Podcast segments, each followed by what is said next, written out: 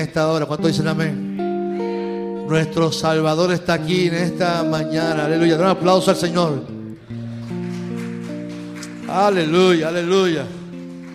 Qué hermosa presencia del Señor, iglesia. Amén. Dice conmigo amén fuerte. Saludamos a todos los que nos ven por Facebook mientras usted busca Lucas capítulo 12. Capítulo 40, 12, versículo 49 al 56. Lucas capítulo 12, 49 al 56. Saludamos a todos los que nos ven por Facebook, por YouTube, los que nos escuchan por el podcast sea donde nos esté viendo o escuchando, bienvenido a Iglesia Evangélica Unida de Cagua, que es nuestra iglesia. Y como eres de nuestra iglesia, de nuestra familia, queremos leer tu comentario. Por favor, escribe en los comentarios de Facebook ahí, de donde nos estás viendo, escuchando, YouTube. Escribe en tu comentario, escribe tus peticiones que tenemos a Oscar. Allí pendiente a los comentarios para orar por usted, aunque a veces se me olvida leer el papelito, pero estamos pendientes a su comentario. Amén. Lucas capítulo 12 del 49 y 56. Recuerde que yo lo, lo leo en la traducción lenguaje actual. Yo he venido para encender fuego en el mundo. Y como me gustaría que ya estuviera ardiendo. Pero primero tengo que pasar por una prueba muy difícil. y sufro mucho hasta que llegue ese momento. ¿Creen ustedes que vine para establecer la paz en este mundo? No, yo no vine a eso. Vine a causar división. En una familia de cinco, tres estarán en contra de los otros dos. El padre y el hijo se pelearán. La madre y la hija harán lo mismo y la suegra y la nuera serán enemigas. Algo normal, ¿verdad? Jesús le dijo a la gente, cuando ustedes miren hacia el oeste y ven una nube en el cielo, dicen, va a llover. Y en verdad llueve. Y si ven que sopla viento desde el sur, dicen, va a ser el calor. Y así pasa. Aquí tratan de engañar. A ustedes les basta mirar el aspecto del cielo y de la tierra para saber si el tiempo será bueno o malo. Pero miran lo que yo hago y no son capaces de entender que son señales de Dios. Palabra del Señor. Señor, gracias por tu palabra. Gracias por tu presencia. Gracias porque eres un Dios incomparable. Un Dios que está aquí en medio de tu pueblo y que vas a hablar a nuestro corazón. En el nombre de Jesús oramos. Le conmigo, amén. Se pueden sentar. El tema de hoy, con la mirada puesta en Jesús. ¿Qué tal si le dice que está a tu lado? Con la mirada puesta en Jesús. Oye, oye. Por favor, por favor. Con la mirada puesta en Jesús. El domingo pasado, Dios nos hablaba sobre la verdadera riqueza que según Jesús tiene que ver con el desprendimiento, con la justicia, pero no con la justicia nuestra, sino con la de Dios, que es muy distinta. Jesús le decía, tienes que vender lo que tienes y dárselo a los pobres, y eso es algo difícil. Pero así brega la justicia de Dios, muy distinta a la nuestra. Muchas veces nuestra justicia se fundamenta en que el que se meta conmigo, Dios hará justicia para, para defenderme, como si el otro, no fuera hijo de Dios también. Y yo soy de los que, creo que una lectura superficial al texto bíblico podrá incurrir en una mala o errónea interpretación del mismo texto. Un corazón herido, alguien que tenga una herida en el corazón, alguien que viva con amarguras, nunca va a ver el texto como una persona que es libre y que tiene el corazón sano. Porque una persona que vive con amargura siempre va a encontrar un texto para justificar su corazón herido. Por ejemplo, usted no ha escuchado a alguien que está enojado con alguien y dice, es que la vida lo dice, maldito el hombre que confía. Esa persona lo que tiene una raíz de amargura en su corazón, que justifica una mala interpretación para decir que es que Dios le está hablando, para seguir con ese coraje y con esa ira. Alguien que tiene una persona, eh, una persona feliz siempre va a encontrar textos que lo, que lo liberen y que lo lleven a vivir en paz con la gente. ¿A dónde voy con todo esto, mi amado y mi amada? En la Biblia hay simbolismo. Hay tantos detalles en la Biblia. Hay géneros. Usted sabe que la, Biblia, primero que todo, no es un libro. Es una, es una biblioteca de libros. Y que esa biblioteca de libros hay géneros literarios. Hay parábolas, hay mitos, hay cuentos. Hay diversas maneras de poder leerlo y para poder entender a dónde Dios nos quiere llevar en la historia para que Él siga trabajando nuestras vidas. Y todo esto nos invita a no quedarnos en lo superficial y entrar un poco más profundo al texto. Que esto pasaría con el texto de Lucas que estamos leyendo ahora mismo. ¿Cómo comienza el verso 49? Comienza diciendo, yo he venido para encender fuego en el mundo. Santo. Depende cómo usted esté hoy, usted lo va a ver. Depende, porque si usted lee ese texto y lo deja ahí, yo he venido a encender fuego en este mundo. Y esto automáticamente, una persona esclava a la ley o con una construcción teológica más conservadora, vería que lo que Jesús está hablando es de castigo. Que Jesús viene a consumir y va a castigar al pueblo. Jesús viene a mandar fuego y está loco por hacerlo porque dice que está loco por encender ese fuego.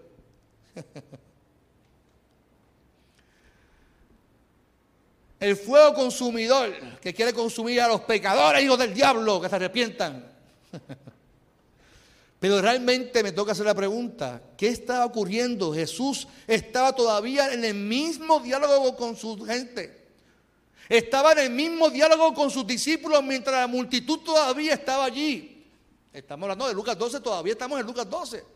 Y ya Jesús las aconseja y ahora le está explicando algo más, diga conmigo algo más profundo, algo más profundo.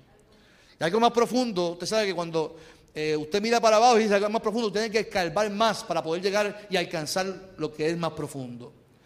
No sé por qué solo asociamos el fuego, o si no con castigo, sino con el diablo. el simbolismo del fuego o es con castigo consumidor o es con el diablo. Y ese fuego que menciona Jesús no es uno que castiga, sino uno que purifica. ¿Cuánto dicen amén por eso? Y que muestra la presencia de Dios. Donde hay fuego, donde se enciende el fuego en la Biblia, allí está la presencia misma de Dios para purificar y restaurar y transformar la vida del ser humano. Vayamos para el Antiguo Testamento por un momento. Está Moisés y está de momento sube el monte y se encuentra un, un árbol encendido en qué? En fuego. Allí estaba el diablo. Allí estaba la presencia de Dios para castigarlo. Moisés, Moisés, quita la sandalia de tus pies porque el lugar que tú estás pisando es santo. La presencia de Dios estaba allí en medio del arbusto, encendido en fuego, y transformó la vida de Moisés. Moisés desde ese momento no fue el mismo. Su vida fue transformada, así que el fuego lo transformó. El fuego no lo consumía, ese fuego convocó a un hombre de Dios con sus defectos, habiendo matado a un egipcio, habiendo cometido cuanto pecado, allí Dios transformó y llamó a un hombre y lo transformó. Ese fuego transformó la vida de Moisés. En el Nuevo Testamento, Lucas 3:16 narra cómo Juan el Bautista le responde a la gente que se reunió allí y dijo, yo lo bautizo a la verdad con agua, pero habrá alguien que viene después de mí que es más poderoso que yo que los bautizará con el Espíritu Santo y fuego. Y Jesús está diciendo que está loco que ese fuego se meta ahí. Yo he venido a encender esto. Yo he venido a traer ese fuego. Pero hay quien viene después de mí que es más poderoso que yo, que los bautizará con el Espíritu Santo y fuego. Yo ni siquiera merezco ser su esclavo, dice Juan el Bautista. Ese fuego no era pecado, ese fuego era señal del Hijo de Dios. Y ahora es Jesucristo quien menciona ese fuego. Este fuego, Jesucristo dice que le gustaría verlo ardiendo. Pero hay un problema. El problema es que no muchos creerán en ese fuego. Fuego que confirma la presencia de Dios. Fuego que transforma la vida, que transforma las familias. Este fuego representa la obra maravillosa de quién? Del Espíritu Santo de Dios. Por eso dice que yo no lo veré, porque cuando yo me vaya, ahí lo dejaré con ustedes al Espíritu Santo de Dios. Por lo tanto, la obra de ese fuego del Espíritu Santo es una obra transformadora que llama, que apela a la vida del ser humano, no para castigar, no para juzgar, sino para transformar la vida del hombre y la mujer. En los versos antes Jesús narraba una historia sobre los sirvientes y sobre cuando venga el mayordomo de esos sirvientes. Y es interesante porque mayormente nosotros no hablamos de esas parábolas de Jesús porque son fuertes. Usted sabe que las palabras de Jesús mayormente las empieza comparando el reino de Dios y diciéndole a la gente que si tú no haces lo que Dios te está pidiendo, al fin y al cabo, cuando el mayordomo venga por su lo que él pidió que hicieran, allí será el lloro y el qué. Ni se atrevan a decirlo. Allí será el lloro y el crujir de dientes. Porque la gente no quiere ver que hay una responsabilidad en nosotros. La gente solamente ve la gracia. La gente ve el perdón. La gente ve que Jesucristo murió por el pecado y entiende que podemos vivir una vida loca. Podemos vivir como nos dé la gana sin ninguna responsabilidad no, no, nos, no nos invita a vivir una vida íntegra y honesta ante los ojos de Dios. Pero Jesús dice, sí, hay que vivir una vida íntegra y hay una responsabilidad. De que si Dios te entregó algo, te entregó una familia, tu deber es cuidar a quién? A tu familia.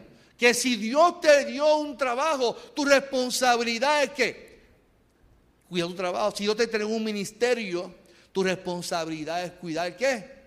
Si me dio unos hijos, yo tengo una responsabilidad de cuidar a mis hijos.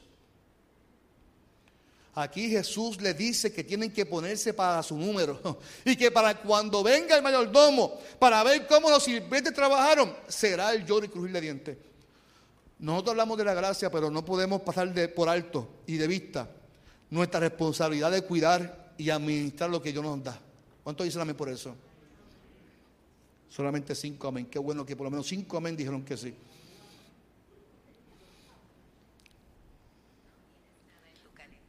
Mira, Siri está hablando también ahí. Ahora bien, nosotros los seres humanos somos seres que nos adaptamos a las cosas. ¿Ya cuántos se adaptaron a la mascarilla? Yo, yo todavía no me adapto. Yo, yo todavía estoy en la lucha y tengo mi esposa con el matapiojo conmigo, ponte la mascarilla, ponte la mascarilla. Yo creo que ayer, se rindió conmigo.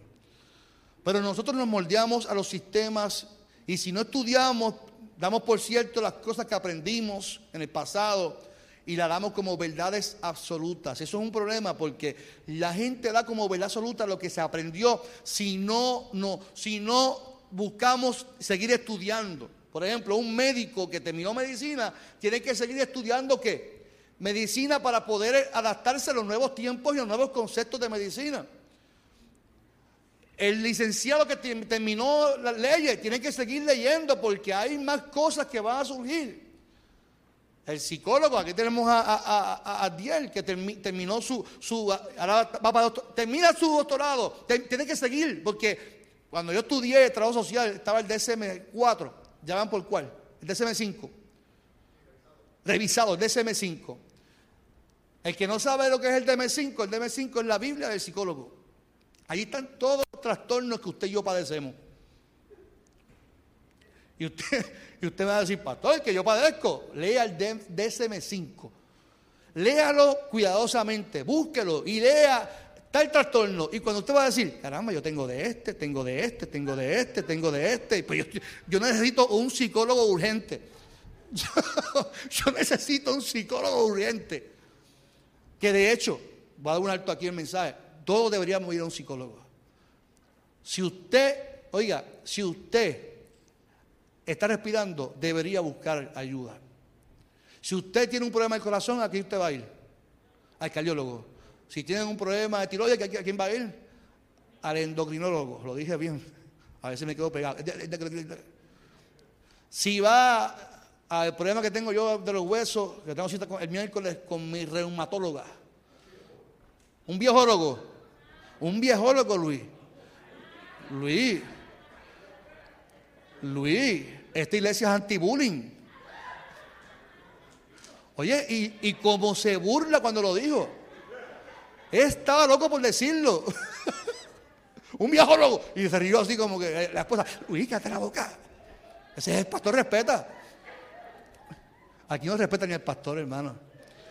Me acaban de decir, bueno, la primera que me faltó respeto fue a Wilda, que me regaló una...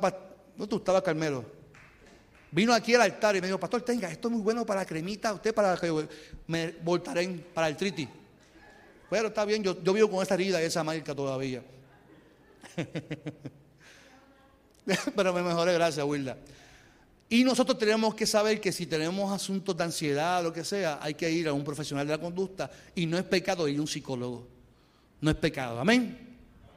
Yo creo en la diversidad, yo creo que la Biblia nos habla de la diversidad, creo que hay gente de Dios, creo que hay gente de Dios que compra teléfonos Apple y hay gente que compra llamado Android, algo, algo que se llama Android. Yo creo en la diversidad, yo creo en la diversidad, este, Carmelo. Eh, mi, mira, mi, esposa una vez andaba con, Android y, ella no, no quería moverse a iPhone. Y yo, mi amor, prueba el iPhone. Ah, yo no quiero nada de eso. Probó el iPhone y ahora no quiere saber de la, del Android. Pero yo creo en la diversidad. Ella también lo cree porque entonces anda en dos aguas ella. Y yo digo, mi amor, Dios vomita los tibios. Ella tiene en su teléfono personal un iPhone. En el teléfono de la compañía tiene un Android. Tienes que decidirte, mi amor. O es Apple o no, porque esa cesta de Android, yo no creo en esa cesta de, Android. Así que, porque Dios vomita a los tibios, amén. Cuando dice amén por eso. Ahora bien, Jesús sabía de antemano que su, su mensaje era difícil de dirigir, de digerir. Una cosa es lo que Jesús quería, otra cosa es saber lo que no le iban a aceptar su totalidad, lo que él iba a decir. Así que Jesús sabía que su mensaje traería división. Por eso yo, lo de la diversidad. Porque en la diversidad también está quién? Está Dios. La gente dice, donde buscamos a Dios hay paz. Sí, está la paz, el bienestar. Pero donde vaya a una cita médica y comienza a hablar de Dios, pero que usted vea. ¿Cómo está la diversidad de pensamiento y de criterio de lo que es Dios? A Dios, lo que Jesús dice, yo, aunque mi mensaje, lo que quiere decir Jesús, es de paz. Yo no traigo paz porque de una familia de cinco, tres van a pensar de una manera y dos van a pensar de otra manera. Que aunque su mensaje era de paz, justicia, tener que ver con el rompimiento de esquemas, de doctrinas, de formación teológica de un pueblo. Y esto no iba a traer paz. Sin embargo, él decidió continuar el paso. Él, decidió que, aunque sufriera, él decidió seguir, aunque las consecuencias lo llevaran a la misma muerte. El mensaje no era simplemente decirlo, era que el llamado de sus discípulos también iba a traer consecuencias a ellos y ellos lo iban a experimentar seriamente. Esto quiere decir tantas cosas, mi amado. Creo que muchos, a muchos hoy se les va a abrir los ojos. Escuche bien, por años le hemos dicho a la gente, escuche bien, tú tienes problemas, ven aquí, ¿a quién? Ven a Cristo, que Él los va a, a resolver. Estás enfermo, ven a quién? Ven a Cristo que Él te qué?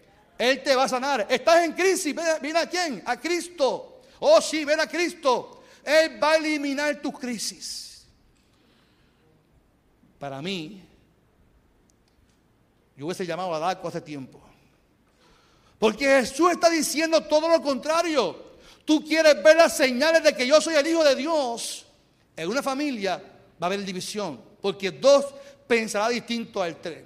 El padre y el hijo se pelearán. La madre y la hija harán lo mismo y la suegra y la nuera serán enemigas. Dios mío, pero el profeta Jesús ahí.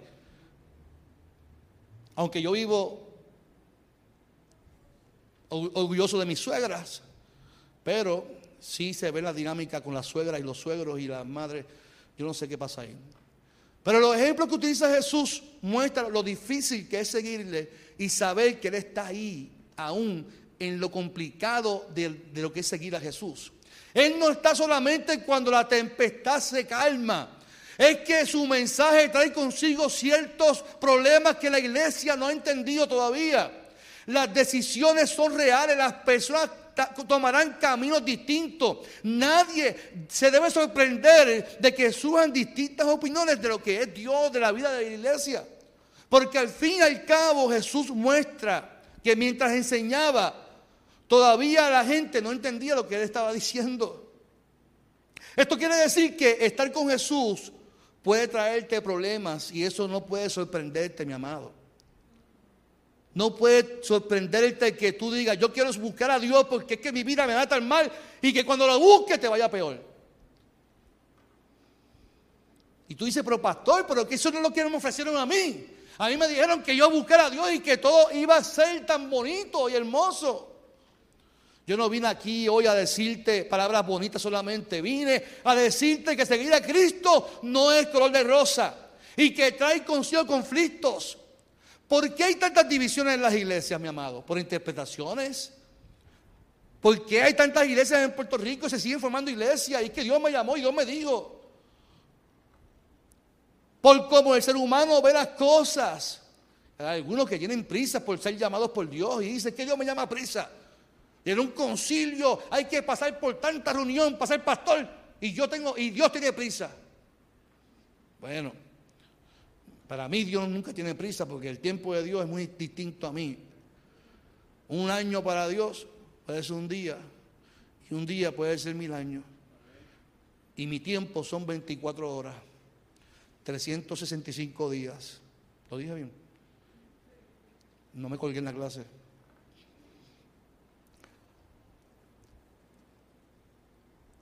Unos adoran brincando, otros adoran sentados. Y lo importante no es cómo lo hacemos, sino que Dios sea el centro y entendamos que nuestra mirada no puede estar en lo, superficial. Nuestra mirada debe de estar puesta en quién? En Jesús. Nuestra mirada no puede estar puesta en Jesús. Yo doy un, taller de adoración que hablo sobre, el, el, tema se llama adoración sin reserva. Yo hablo sobre la adoración sin reserva. Y yo termino hablando de ese taller que la gente dirá, no tiene nada que ver, hablo sobre la salud emocional. Porque usted se imagina que llega a la iglesia alguien, una mujer, va por una, una mujer víctima de violencia doméstica, que se siente en la iglesia y todo el mundo cantando y parado. Vamos a cantar con la música del cielo y todo el mundo cantando y la mujer triste llorando ahí. La iglesia empieza a juzgarla. Esa mujer debe estar endemoniada. Esa mujer, lo más seguro, hay que orar porque está apartada. Esa mujer, lo más seguro es que está fría. Tiene que volver al fuego del Espíritu Santo de Dios. Aleluya. Y no sabemos que esa mujer, lo que llegó allí, buscando saciar una necesidad porque viene arrastrando unos conflictos en su vida. Y la iglesia, en vez de juzgar y señalar que si está fría o caliente, tibia, no sé qué rayo la gente le pasa, tiene que ayudarla a que sane y que tome decisiones para que su vida y su adoración sean espíritu y en verdad. ¿Cuánto dicen por eso?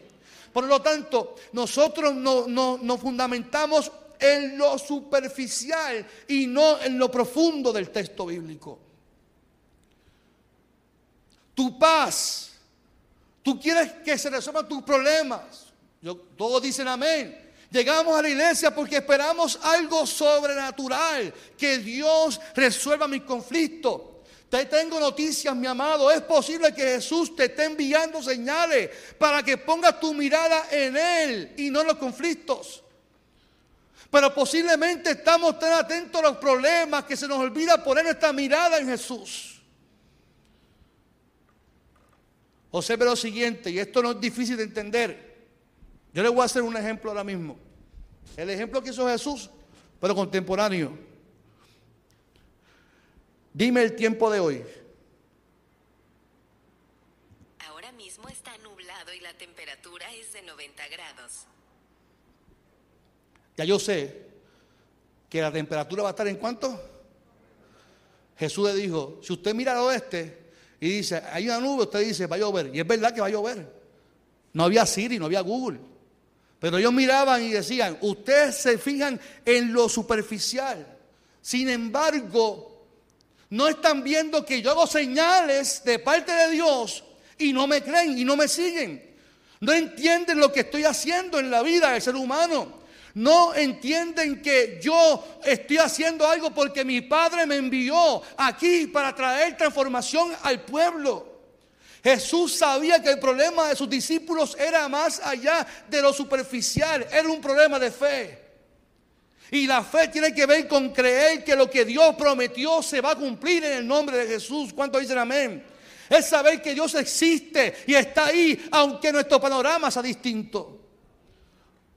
Nosotros los seres humanos no vemos a Dios donde hay división. Y Jesús dijo, mis enseñanzas van a traer división. La gente no va a Dios en el fuego y sin embargo Dios está en medio del fuego del Espíritu Santo de Dios. Iglesia, no podemos limitar a Dios. Su presencia eh, no solamente en lo superficial. Si miro al cielo y está nublado, pues claro que va a caer lluvia. Eso lo sabe hasta un niño. Pero Dios es más complicado que eso. Esta gente, por más que veía a Jesús haciendo milagros, no entendían que eran señales de que Jesús era el Hijo de Dios. Cada vez que te levantas, Dolly, tú no respiras, te levantas y respiras, ya eso es una señal para darle gracias a Dios de que Dios está contigo. Cuando usted se levanta por la mañana, y usted hace, se estira y todos los huesos, pero está respirando, está viendo. Y, yo que me levanto por la mañana y veo una mujer tan hermosa al lado mío, digo, Dios mío, qué maravilloso tú eres. Qué bondadoso tú eres, Señor. Aunque a veces me levanto y veo a Sebastián en el medio entre nosotros dos. y Sebastián duerme cruzado. Pero mi hija era peor. Mi hija me ponía los pies en la cara. Yo no sé cómo yo la acostaba boca arriba y terminaba boca abajo con los pies en mi cara. Y yo, Karina, por favor. Pero, pero cada vez que nos levantamos y respiramos es la primera señal de que tu día será maravilloso. ¿Cuánto dicen amén por eso? Y aunque no lo fuese, mi amado, aunque el día no fuera bueno, Dios estuvo ahí para cuidarte y para darte una nueva enseñanza de vida con lo que experimentaste hoy. Yo quiero darte una clave importante. ¿Cuántos quieren esa clave? Solamente un amén y tres personas levantaron la mano. Si usted no quiere, yo no la digo. Si usted quiere, yo sigo el mensaje y termino. Pero ¿cuántos quieren la clave que, quiero compartir contigo hoy? Amén. Amén, hermano. ¿Cuántos la quieren escuchar? Porque si solamente dos amén, yo no digo nada. Así, así vine yo hoy. Así vine yo hoy. Que si no dicen amén, no digo nada. Dígalo, lo digo, lo suelto, Luis, lo suelto. El mensaje de Jesús fue tan fuerte y tan amenazador que costó la cruz por las enseñanzas. Por lo tanto, nosotros como sus seguidores, escuche bien, tenemos una responsabilidad de enseñar, anunciar y proclamar este evangelio que es de Jesús y no es nuestro. Hasta ahora me están cachando. El mensaje que usted y yo enseñamos, anunciamos, proclamamos, no es nuestro. ¿Es de quién? Es de Jesús. Las personas no pueden buscar a Jesús por lo que le ofrecemos. Es por lo que Jesús les puede ofrecer a ellos. Ya basta de ofrecer a un Jesús que todo lo resuelve. Jesús no es un amuleto de suerte, mi amado. Jesús es el Hijo de Dios y todo el que busca a Dios vivirá tiempos difíciles, vivirá persecución, vivirá diferencias con el mundo, vivirá desilusiones, mi amado. Pero confíen en mí, dice Jesús. Pongan su mirada en mí porque yo vencí ya este mundo. ¿Cuántos dicen amén?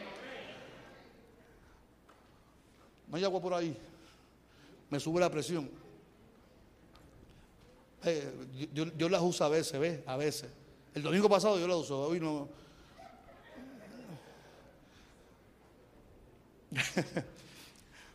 La clave, mi amor, la clave. Dije, mi amor porque la mira ella, perdón, mis amores. La clave, mis amores, siempre será poner nuestra mirada en Jesús. Escuche bien, gracias, Damari. Hay señales que siempre nos dirán que Dios estuvo ahí. Escuche bien. Hubo unos personas que se llaman Daniel, que el rey le dijo, si no me obedeces, te meto a dónde? Al horno. Daniel dijo, ¿sabes qué? No me importa. Méteme al horno, que Dios estará conmigo. Y si aún, y si aún Dios no me libra del horno, aún con todo yo le voy a seguir sirviendo a Dios. Dios lo libró del horno. Lo metieron al horno y dice que lo encendieron lo más alto posible, que los que estaban afuera se quemaron. Y cuando el rey miró hacia adentro, allí había un hombre que decidió obedecer a la palabra de Dios.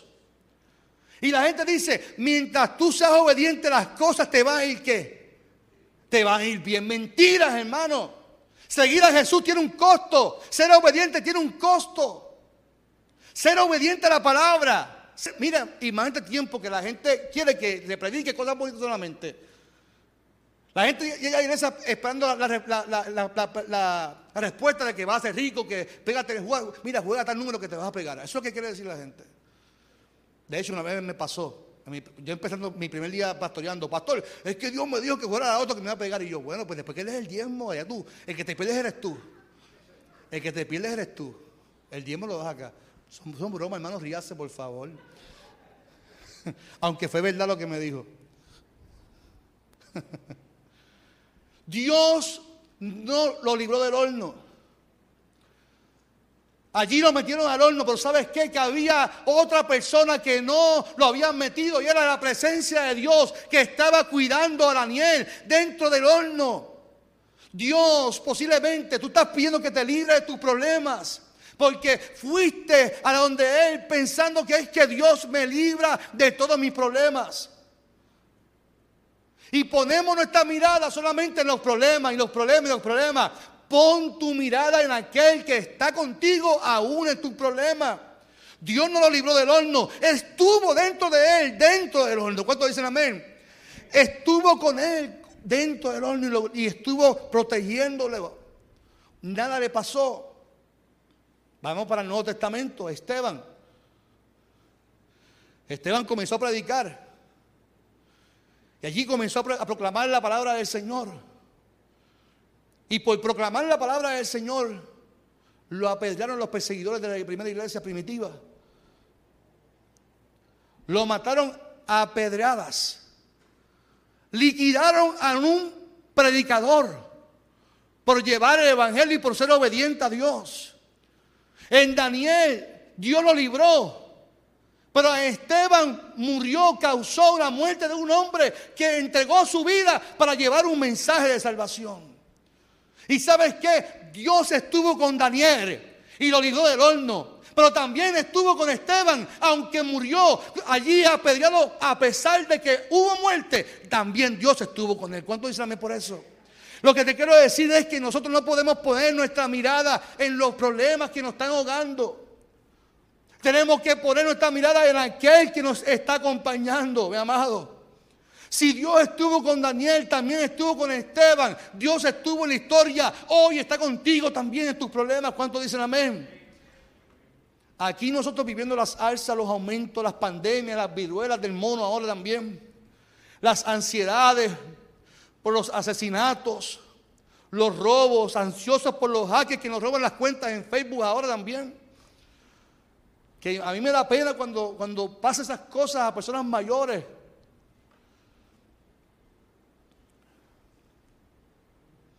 Porque nos roban la identidad. ¿Y eso causa qué? Ansiedad. Angustia. ¿Sabes qué? Que ante todo eso hay una sola cosa que podemos poner. No importa cuáles sean las señales que estemos viviendo. En estos días El sábado pasado, una hermana de las damas de Puerto Rico me preguntó en la esquina, pastor, las señales que estamos viviendo hoy en estos tiempos, es que está es el fin del tiempo, eso de la guerra y todo eso. Yo digo, mi amada, no, no tiene que ver con el fin del tiempo. Ella se sorprendió porque esperaba que yo dijera que sí, sí, es que eso lo dice ahí Apocalipsis. La guerra está ahí. No, no, no está ahí. Porque si no, entonces cuando llegó Vietnam también la gente decía que era los últimos tiempos. No, es que la gente tiene que dejar de estar buscando señales de que en los últimos tiempos hay una señal y es que Dios está con su pueblo. Hay una señal que a pesar de la guerra, a pesar de los conflictos, Dios ha seguido acompañándonos en nuestra vida. Jesús dice, ustedes no entienden que yo estoy ahí. Se fijan en lo superficial y no en lo profundo. Yo estoy ahí. Algo yo he aprendido y con esto termino. Nosotros vamos a vivir conflictos desde que nacemos y, tenemos que aprender a manejarlos en nuestras vidas. Pero algo yo he aprendido y yo esta herramienta la comparto cada vez que yo puedo en mi vida. Si usted y yo ponemos nuestra mirada en nuestros conflictos, eso va a producir más ansiedad, eso va a producir que se atrase lo que Dios tiene para nosotros, va a causar tantas cosas negativas. Cuando nosotros ponemos nuestra mirada en la promesa de Jesús, nosotros avanzamos hacia adelante. Cuando nosotros ponemos nuestra mirada en la promesa, porque está la crisis, la crisis va a estar ahí siempre. La crisis sale de una para meterte en qué. Es cuando usted, ay Dios mío, yo no sé si a, usted, a usted le ha pasado esto. De momento se daña la nevera. Y no dice, pues yo no tenía chavo, voy a tener que comprar una nevera y la coja allá. Y cuando monta la nevera, se daña la lavadora. En la misma semana tú dices, Dios mío, ¿qué yo he hecho? Ay, yo estoy en pecado, ¿eh, Señor? y arregla la lavadora y se daña la secadora. Señor, pero otra, otra cosa más. Mándame más que más merezco. Y nos damos cantazos.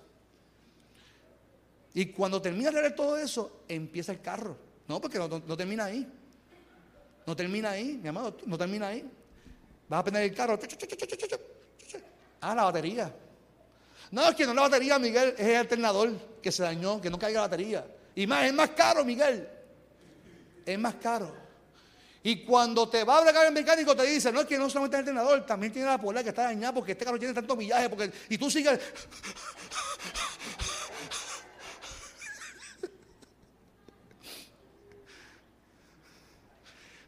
O tengo que hacer un préstamo para arreglar la lavadora, secadora, empeñar mi vida para arreglar mis cosas en casa. Y nosotros levantamos, nos levantamos pensando en todas esas crisis, en todos los problemas, en que no tengo, en que no puedo, en que no esto. Mi amado, hay una promesa que Dios trazó para tu vida. Yo no sé cuál es la promesa porque yo no estoy contigo todos los días, pero estoy convencido, Marisa, estoy convencido, Luis, Nidia, Miguel, estoy convencido, Yani, Mirvia, estoy convencido, Junior, que Dios sembró en ti una promesa. Algo tú estás esperando de parte de Dios y Dios te está diciendo, no pongas tu mirada en la crisis, tu problema, Pon tu mirada en aquel que aunque pases por el valle de sombra y de muerte, aunque pases por las aguas, aunque pases por el fuego, no te quemarán, porque yo estoy contigo. No te quedes en lo superficial, en lo que estás viendo. Hay algo más. Pon tu mirada en Jesús, que murió este mundo y Él venció nuestra maldad. Aleluya. Pon tu mirada Fija tu mirada en Jesucristo, en las señales de que Él está ahí. Termino diciendo esto. ¿Y cuántas veces le he dicho que termino esto?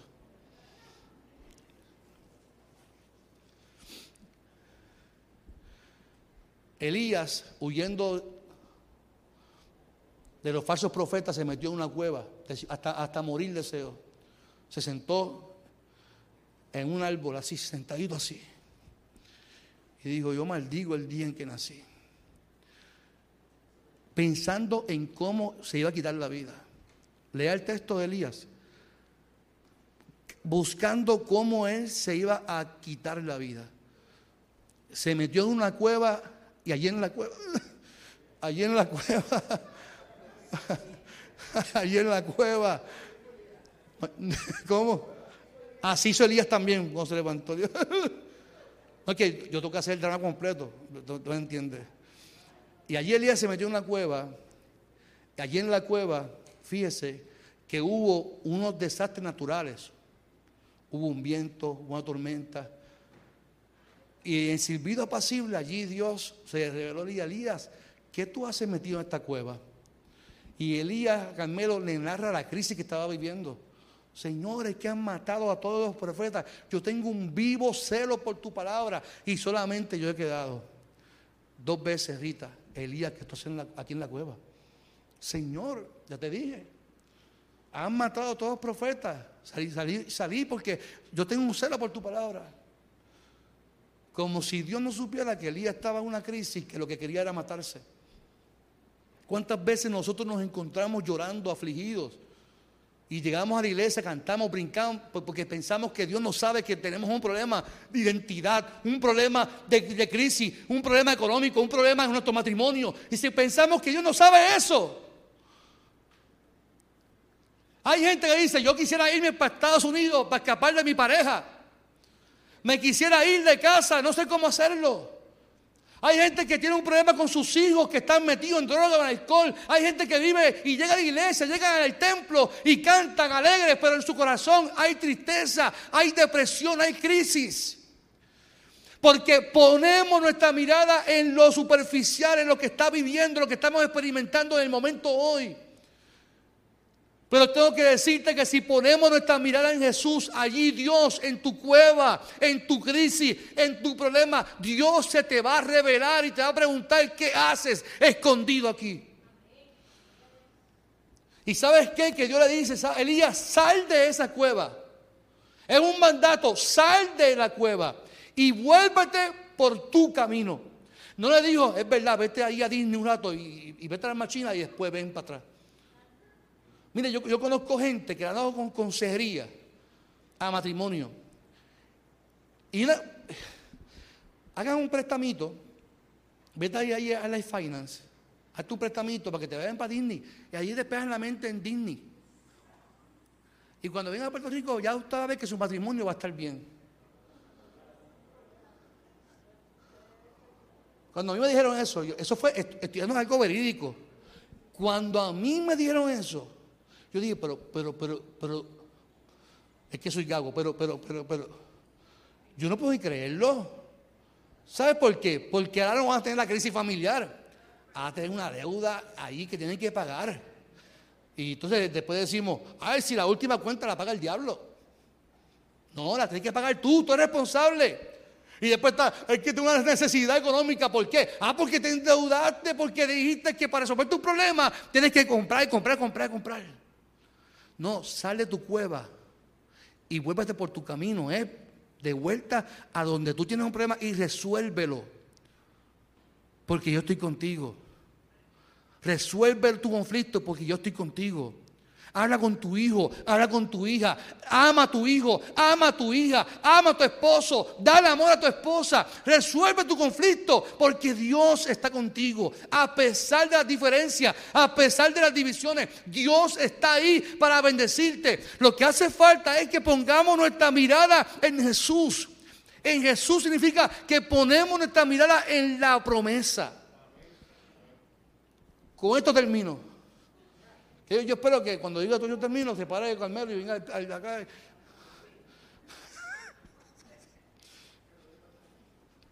Que vengan acá y me ayuden a, a ministrar.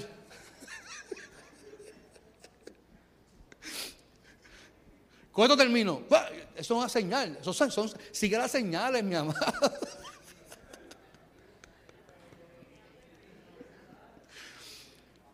Con esto termino. Mi esposa me dice, ¿ya no, te creen? Porque tantas veces que he dicho, cuando termino, que ya no me creen.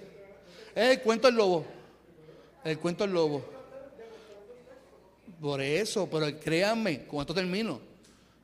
Pongamos nuestra mirada, nuestra atención en Jesucristo. No te garantizo, escúcheme bien, Y lo digo con todo mi corazón. No te garantizo que tus problemas se vayan a resolver. Pero vas a estar bien acompañado. En mi vida, yo no puedo decir que todos mis problemas se han resuelto. Pero qué paz yo tengo el saber que me acompaña Dios. Qué paz yo siento saber que me acompaña un Padre que me dijo, yo voy contigo de la mano, Carlos. No voy a eliminar tus problemas. Dejemos de hacer oraciones evasivas. Señor, líbrame de esto, líbrame de lo otro. No, enfrenta tus problemas, tus crisis, pero acompañado de la presencia del Señor. Cierra tus ojos en esta mañana.